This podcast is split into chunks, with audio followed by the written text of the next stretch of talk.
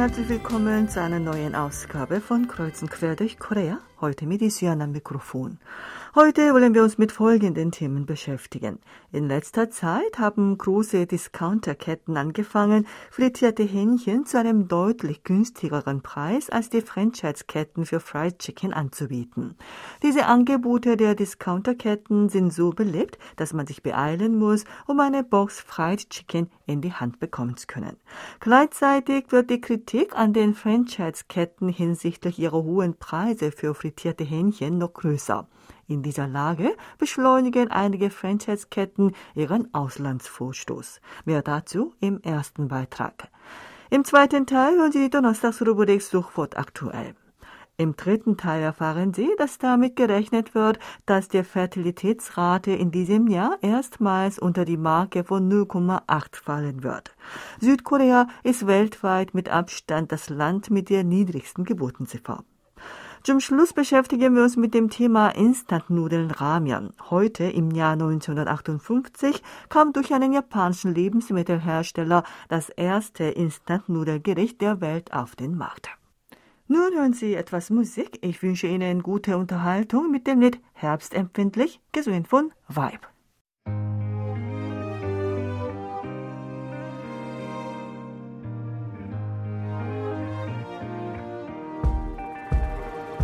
계절은 두고 돌아 돌아오는데 사랑은 두고 돌아 떠나버리고 추억을 돌고 돌아 멈춰서 있는 다시 그 Fried Chicken in verschiedensten Varianten ist das beliebteste Lieferessen für die Südkoreaner. Im Jahr 2020 hat eine erwachsene Person in Südkorea 15,76 Kilogramm Hühnerfleisch, damit durchschnittlich 17,5 Hühner im Jahr verspeist.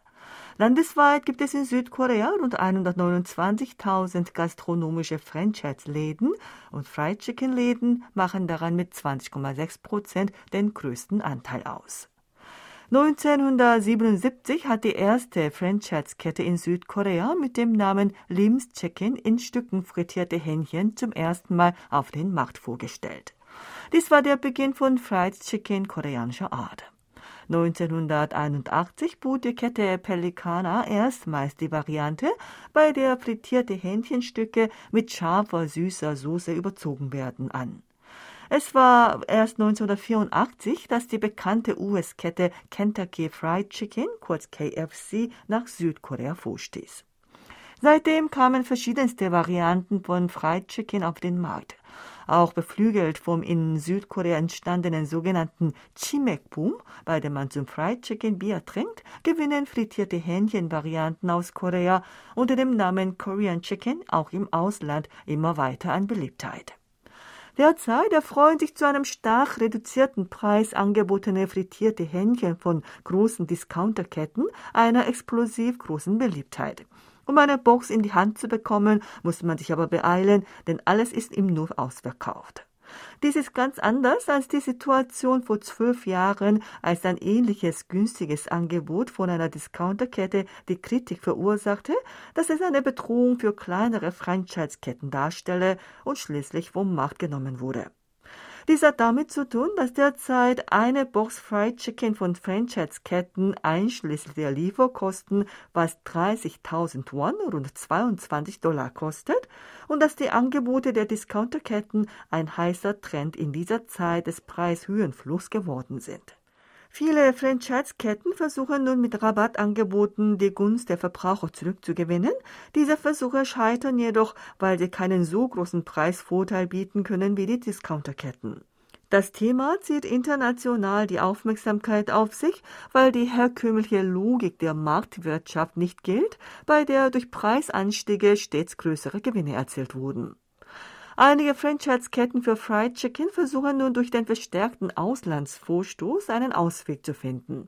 Sie stoßen nun über Asien hinaus auch in die USA vor. Anders als auf dem einheimischen Markt, der hinsichtlich Fried Chicken nun gesättigt zu sein scheint, haben frittierte Hähnchen koreanischer Art auf dem Auslandsmarkt als ein neues, belebtes Angebot für Auswärtsessen offenbar einen festen Platz eingenommen. Diese gute Chance wollen die koreanischen Ketten nicht verpassen. Angaben der Branche zufolge hat das Unternehmen GN Food, das die Fried Chicken Kette Gumne betreibt, am 12. August in Los Angeles in den USA den ersten Laden der Kette in Nordamerika eröffnet und startet damit seinen Vorstoß auf den Kontinent. Das Unternehmen will innerhalb dieses Jahres den zweiten US-Laden eröffnen und die Zahl der Läden in den USA innerhalb von fünf Jahren auf 100 erhöhen. Die Kette betreibt bereits in zehn Ländern wie Hongkong und Malaysia 41 Läden. Die Kette, die am aktivsten den Auslandsvorstoß vorantreibt, ist BBQ. Wenn sie noch wie angekündigt in diesem Jahr in Cincinnati im US-Bundesstaat Ohio einen Laden eröffnet, ist sie in 20 US-Bundesstaaten vertreten. BBQ ist im Juni dieses Jahres vom globalen Gastronomiemagazin Nations Restaurant News als die zweite von 25 Gastronomiemarken ausgewählt worden, die in den USA am schnellsten gewachsen sind. Dass nun der Schauplatz des Wettbewerbs der einheimischen Fried Chicken Ketten in die USA verlegt wird, ist deswegen, weil der Auslandsmarkt anders als der gesättigte Inlandsmarkt im Wachstum begriffen ist. Im Inland ist die Zahl der Fried Chicken Marken trotz der Corona-Pandemie von 477 im Jahr 2020 im vergangenen Jahr auf 701, damit um etwa das Doppelte gestiegen. Damit ist der Bereich ein Red Ocean geworden, in dem es anders als im Blue Ocean wenig Wachstumschancen gibt. Im Gegensatz dazu gelten frittierte Hähnchen koreanischer Art im Ausland als repräsentatives K-Food. Nach einer vom koreanischen Ministerium für Lebensmittel bei ausländischen Verbrauchern der koreanischen Küche durchgeführten Umfrage wurde als das koreanische Gericht, das Ausländer im Jahr 2021 am häufigsten zu sich genommen haben, Korean Chicken genannt.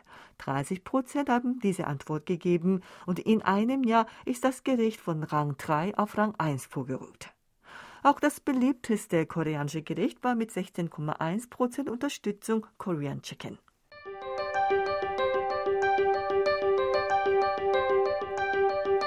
Sofort aktuell.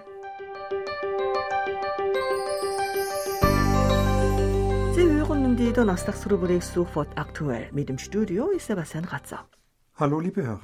Die Obstsorte, die den Koreanern im Zusammenhang mit der Jahreszeit Sommer sofort in den Sinn kommt, ist bestimmt die Wassermelone.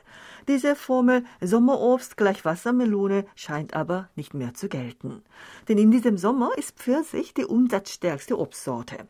Viele Netzbürger haben am Montag im Internet die Nachricht angeklickt, dass Pfirsich in diesem Sommer beim Umsatz die Wassermelone überholt hat. Die große Discounterkette Imart gab bekannt, dass unter den von dieser Kette angebotenen Obstsorten im Zeitraum vom 1. Juli bis zum 18. August Pfirsich vor Wassermelone den höchsten Umsatz erzielt hat. In den letzten beiden Jahren stand Wassermelone an erster und Pfirsich an zweiter Stelle.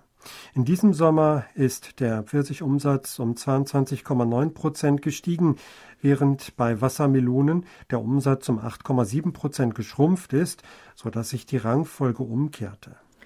Die Discounterkette vermutet, dass im Zuge der Steigerung der Zahl der Ein- und Zwei-Personen-Haushalte die Zahl der Menschen zurückging, die die große Wassermelone kaufen. Eine kleine Familie kann eine ganze Wassermelone nicht so schnell essen, sodass der Pfirsich stärker in den Blick gerät, den man in kleinen Mengen kaufen kann und der auch noch günstiger ist. Als ein weiterer Grund für den gestiegenen Pfirsichumsatz gilt auch das durch soziale Netzwerke gestiegene Interesse an verschiedenen Pfirsichsorten. Es gibt immer mehr junge Menschen, die auf Instagram Postings in Bezug auf Pfirsich bzw. Pfirsich-Nachspeisen setzen. Mit Stand vom 21. August gab es zum Hashtag Pfirsich rund 670.000 Postings, während diese Zahl bei der Wassermelone bei etwa 630.000 lag. Die drittumsatzstärkste Obstsorte in diesem Sommer waren Trauben. Angeführt wird der Traubenmarkt von der Sorte Shine Muscat. Am gesamten Traubenumsatz macht Shine Muscat einen Anteil von 51,8 Prozent aus. Das Interesse vieler Netzbürger weckte auch die Nachricht, dass nach drei Jahren wieder der Space-Out-Wettbewerb am Hanfluss stattfindet, bei dem man am Hanfluss einfach vor sich hin starrt und abschaltet. Die Stadt Seoul gab am Montag dieser Woche bekannt, dass am 4. September um 15 Uhr auf der Brücke Chamsugyo über dem Hanfluss im Seouler Stadtteil Chamwon-dong der Space-Out-Wettbewerb am Hanfluss 2022 stattfindet. Dieser Wettbewerb, der seit 2016 von der Stadt Seoul veranstaltet wird, wurde mit dem Zweck gestartet, die allgemein verbreitete Auffassung über Bord zu werfen, dass es bedeutungslos sei, in der geschäftigen modernen Gesellschaft nichts zu tun. Aufgrund der Corona-Pandemie wurde dieser Wettbewerb in den letzten beiden Jahren nicht veranstaltet. In diesem Jahr findet der Wettbewerb speziell auf der Brücke Chamsugyo statt, die ziemlich niedrig über dem Fluss hängt und meistens unter Wasser steht, wenn im Sommer nach starken Regenfällen der Wasserpegel steigt. Diese Brücke verwandelt sich jeden Sonntag in eine Fußgängerbrücke. Auf dieser Brücke befindet sich die Panpo-Dege-Brücke. Die Wasserspiele dieser Brücke wurden 2008 im Guinness-Buch der Rekorde als längste Brückenwasserspiele der Welt eingetragen. Die Teilnehmer des Wettbewerbs können auf der Zamsuge-Brücke sitzend die Wasserspiele genießen. Sie müssen 90 Minuten einfach nur abschalten und vor sich hinstarren. Sonst dürfen sie nichts machen und auch nicht sprechen. Wenn man auf das Handy guckt, döst, lacht oder Kaugummi kaut oder Bonbons isst, wird man disqualifiziert. Alle 15 Minuten misst man den Puls der Teilnehmer. Wenn der Puls stabil bleibt oder gar fällt, bekommt man eine hohe Note. Auch die Abstimmung der Zuschauer vor Ort wird bei der Bewertung berücksichtigt. Die Stadt wirbt bis zum 28. August 50 Teams an. In jedem Team können bis zu drei Personen dabei sein. Die Aufmerksamkeit der Netzbürger zog auch die Nachricht auf sich, dass der Hongsam-Extrakt der Korean Ginseng Corporation KGC mit dem Markennamen Jeongwanjang Red Ginseng Extract Every Time zehn Jahre nach seiner Markteinführung die Umsatzmarke von einer Billion Won überschritten hat. KGC gab am 23. August bekannt, dass der angehäufte Umsatz des koreanischen Ruta Ginseng Extrakts Everytime, den die Ruta Ginseng Marke von KGC Jeongwanjang im September 2012 auf den Markt gebracht hat, mit Stand von Juli 2022 eine Billion 212 Milliarden Won, rund 903 Millionen Dollar erreicht hat. Der roter Ginseng-Extrakt wird in einem Stick zu 2 Gramm verkauft. In den letzten zehn Jahren sind davon 400 Millionen verkauft worden. Der Umsatz dieses Produktes zeigt jedes Jahr ein hohes Wachstum. 2013 lag der Jahresumsatz von Everytime bei etwa 9 Milliarden Won, stieg 2015 auf 48 Milliarden Won und überschritt 2016 die Marke von 100 Milliarden Won. Im vergangenen Jahr betrug der Umsatz 170 Milliarden Won. Dieses Produkt, das in Form eines Sticks handlich und leicht einzunehmen ist, kam vor allem durch Produktplatzierung in erfolgreichen Fernsehserien bei jungen Menschen gut an. Der Anteil der jungen Verbraucher in ihren 20ern und 30ern am Umsatz der roter Ginseng-Produkte der Marke Chongguanjiang ist seit der Machteinführung von Everytime von 5% im Jahr 2012 kürzlich auf über 15% gestiegen. Das war's wieder von Suchwort aktuell. Vielen Dank fürs Zuhören und tschüss bis nächste Woche.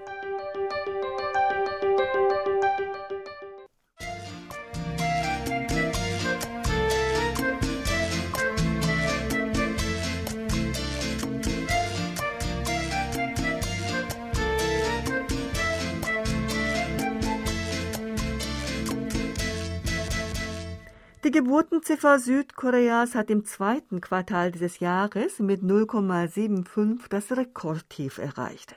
Gewöhnlich kommen in der ersten Jahreshälfte mehr Kinder zur Welt. Trotzdem ist die Geburtenrate auch in der ersten Hälfte dieses Jahres geschrumpft, sodass damit gerechnet wird, dass die Geburtenzahl in diesem Jahr auch im Jahresvergleich erstmals unter der Marke von 0,7 liegen wird. Laut dem Statistikamt gestern kamen im zweiten Quartal dieses Jahres 59.961 Kinder zur Welt.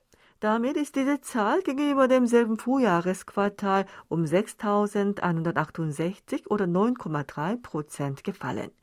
Die Fertilitätsrate, die angibt, wie viele Kinder eine Frau durchschnittlich im Laufe des Lebens hätte, ist mit 0,75 um 0,07 geschrumpft. Beide Maße markierten im zweiten Quartal einen neuen Tiefstand. Es wird immer wahrscheinlicher, dass die Prognose, dass die Fertilitätsrate in diesem Jahr erstmals unter die Marke von 0,8 fallen wird, Realität wird. In den letzten fünf Jahren stimmte die Geburtenziffer im zweiten Quartal mit der jährlichen zusammengefassten Fruchtbarkeitsziffer fast überein. Die Fertilitätsrate ist gewöhnlich im ersten Quartal am höchsten und fällt im vierten Quartal. Dies hat höchstwahrscheinlich mit der Familienplanung der Haushalte zu tun. Die Eltern wollen ihr Kind möglichst zu Jahresbeginn zur Welt bringen, weil das Kind hinsichtlich der körperlichen und geistigen Entwicklung dann in den ersten Schuljahren im Wettbewerb mit anderen spätgeborenen Kindern besser dastehen soll. Daher stimmt die jährliche Fertilitätsrate gewöhnlich mit der Geburtenziffer im zweiten Quartal fast überein. Im vergangenen Jahr lag die Fertilitätsrate im zweiten Quartal bei 0,82 und die jährliche Fertilitätsrate wurde auf 0,81 festgelegt. 2020 lag der Wert jeweils bei 0,85 und 0,84. In den Jahren 2017 bis 2019 waren beide Maße gleich. Wenn in diesem Jahr eine Fertilitätsrate von unter 0,8 festgelegt wird, erneuert Südkorea zwei Jahre, nachdem es 2020 weltweit das erste Land mit einer Fertilitätsrate von unter 0,9 wurde, seinen Negativrekord. Nach dem Statistikamt haben im vergangenen Juni in Südkorea 18.830 Kinder das Licht der Welt erblickt. Im selben Vorjahresmonat lag diese Zahl bei 21.504 und ist damit um 2.674 geschrumpft. Es gab noch keinen Juni mit einer so niedrigen Geburtenziffer wie dieses Jahr und es ist auch das erste Mal, dass in der ersten Jahreshälfte die monatliche Geburtenzahl unter die Marke von 20.000 fiel. Im Mai dieses Jahres kamen gerade einmal 20.007 Kinder zur Welt, sodass die Marke von 20.000 noch gerade so gehalten werden konnte. Wenn man auch die zweite Jahreshälfte mit betrachtet, ist im Juni dieses Jahres nach 17.179 Geburten im vergangenen Dezember die bisher zweitniedrigste Geburtenzahl registriert worden. Wenn die Geburtenziffer in diesem Jahr unter die Marke von 0,8 fällt, wird der Status Südkoreas als das Land mit der niedrigsten Geburtenziffer in der Welt noch weiter gefestigt. Es gibt weltweit kein Land, in dem weniger oder ähnlich wenige Kinder zur Welt kommen. Das repräsentative Land, das sich in Europa über die niedrige Geburtenzahl den Kopf zerbricht, ist Italien. Wegen der niedrigen Geburtenzahl ergriff Italien einst sogar die Maßnahme, jeder Familie, die das dritte Kind zur Welt bringt, ein Grundstück zu schenken. Die Geburtenziffer in Italien liegt mit Stand von 2020 bei 1,24. Unter den OECD-Ländern ist Italien zwar das Land mit der zweitniedrigsten Geburtenziffer, verglichen mit Südkorea, das ganz unten rangiert und sich Sorgen macht, dass die Marke von 0,8 nach unten durchbrochen werden kann, ist die Situation dort aber noch vergleichsweise gut. Nach der Statistik der Weltbank gehören der Inselstaat Puerto Rico mit einer Geburtenziffer 0,9, der Stadtstaat Hongkong mit 0,87 und Singapur mit 1,1 zu den Ländern, die mit Südkorea hinsichtlich der Geburtenziffer zur untersten Gruppe gehören. Das Problem ist, dass sich diese Lage nicht ohne weiteres und schnell ändern lässt.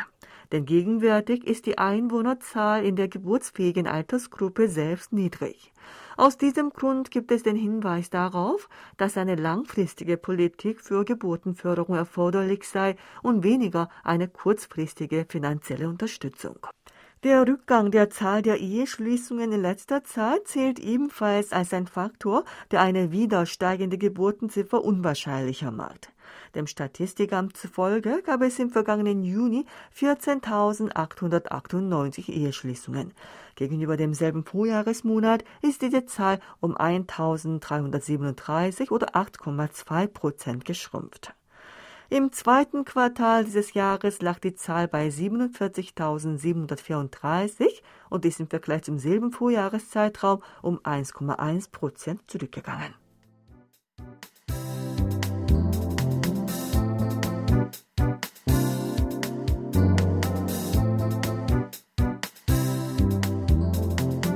Heute im Jahr 1958 hat der japanische Lebensmittelhersteller Nissin Foods das weltweit erste Instantnudelgericht Chicken Ramen auf den Markt gebracht.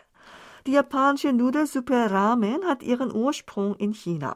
Die chinesische Nudelsuppe Lamian mit handgezogenen Nudeln wurde von der japanischen Küche übernommen. Aus der Idee, frittierte Nudeln trocknen zu lassen, entwickelte das japanische Unternehmen die Instantnudeln.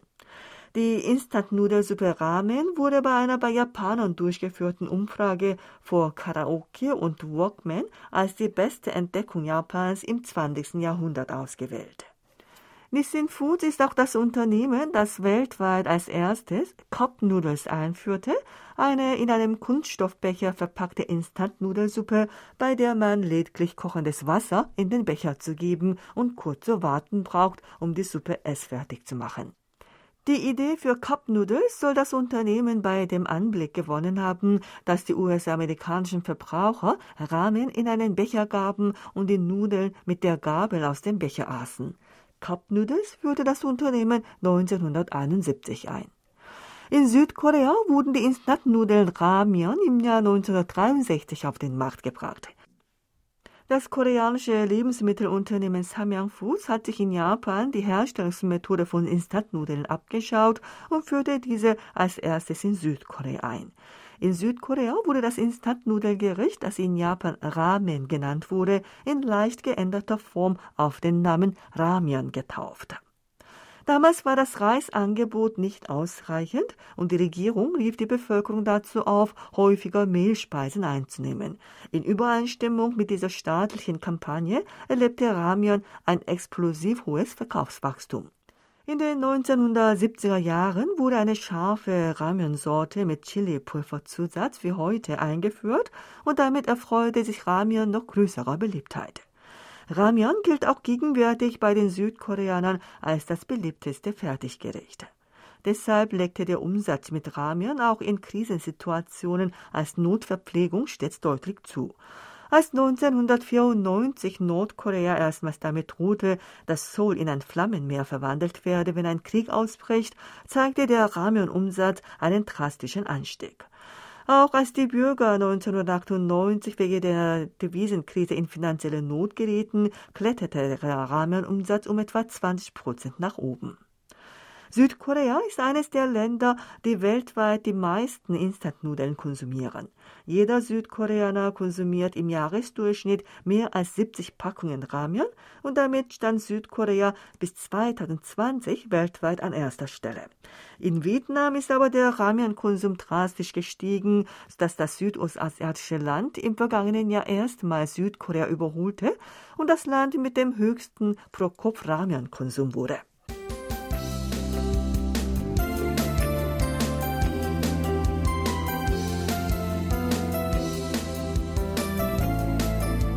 Sie hörten die Sendung Kreuz und Quer durch Korea. Vielen Dank fürs Zuhören und tschüss, bis nächste Woche.